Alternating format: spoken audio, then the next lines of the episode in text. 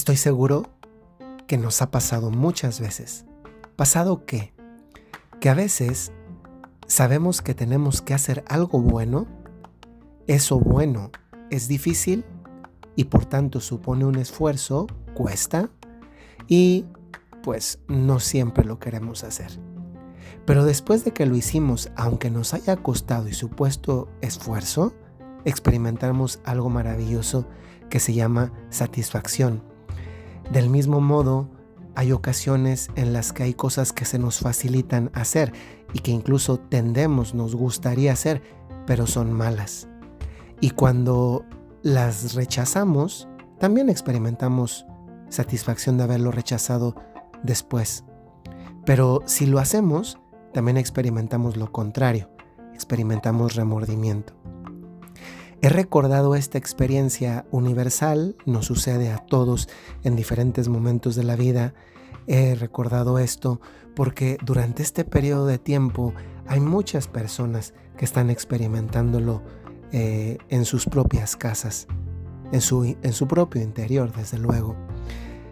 ¿Cuántas personas hay que tienen la medalla, no la medalla olímpica de oro, plata o bronce, sino la medalla maravillosa de una satisfacción profunda que viene de saber que han hecho lo correcto, lo justo. Y cuántos en cambio tal vez tienen una experiencia más o menos cercana a la de una derrota de un deportista olímpico o la final de un equipo de fútbol súper conocido contra otro que es su archirrival. Experimentamos frustración. Durante este tiempo hay tantas personas que no son noticia no ocupan las portadas de los periódicos ni los titulares de los noticieros, pero son los grandes campeones de este tiempo, pues con sus acciones están sosteniendo al mundo. Son personas comunes como ustedes, como yo, para un tiempo extraordinario. Muchas veces yo pienso en tantas mamás que ni por la cabeza se les pasó el que algún día quisieran ser maestras.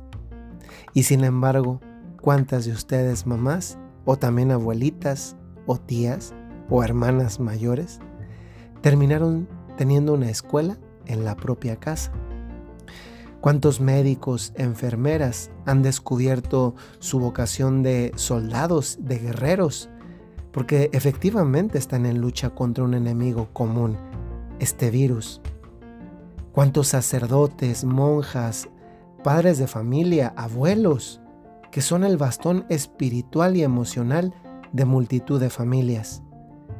Personas eh, adultas mayores que se han descubierto más fuertes de lo que creían, que han descubierto su misión, vocación en este tiempo de bastón de otros, de bastón porque lo sostienen. Personas que han explorado, y seguramente son muchos de ustedes, su capacidad de generosidad, y otras que han elevado su generosidad a la categoría de magnanimidad. Tantas personas están haciendo el bien. Muchas veces no vemos sus acciones, pero Dios sí las ve. Dios ve las acciones de cada uno de nosotros. Es ese mismo Dios el que pone su merecida medalla en sus almas, no en sus cuellos, porque lo esencial es invisible a los ojos pero es visible para el corazón. Y el bien en estos tiempos no está para publicarse. Y lo interesante, lo importante es que durante este tiempo las medallas se están colgando en muchas almas, no en los cuellos. Y seguramente que ustedes, muchos de ustedes, son portadores de medallas. Gracias por lo que cada uno hace en su propio hogar. A veces, y esto es humano, experimentamos pues la necesidad de reconocimiento. Esto es humano.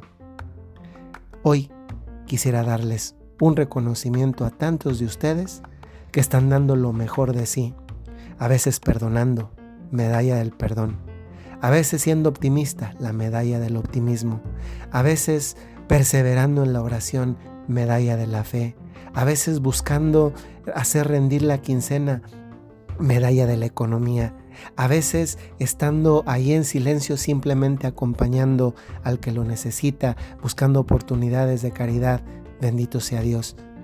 la medalla de, del ser un sireneo que ayuda a cargar a otros la cruz. La medalla, muchas de ustedes, de ser maestras, maestras de sus propios hijos. Qué maravilla porque les aseguro que aunque esto sea difícil y cueste, y lo sé porque ustedes me lo cuentan, muchas de ustedes, lo sé, les aseguro que cuando sea grande su hijo, su hija, cuando todo esto haya pasado y también cuando ustedes estén con un poco más de, años, si un momento de la vida van a recordar y no se les va a olvidar, va a ser justamente este.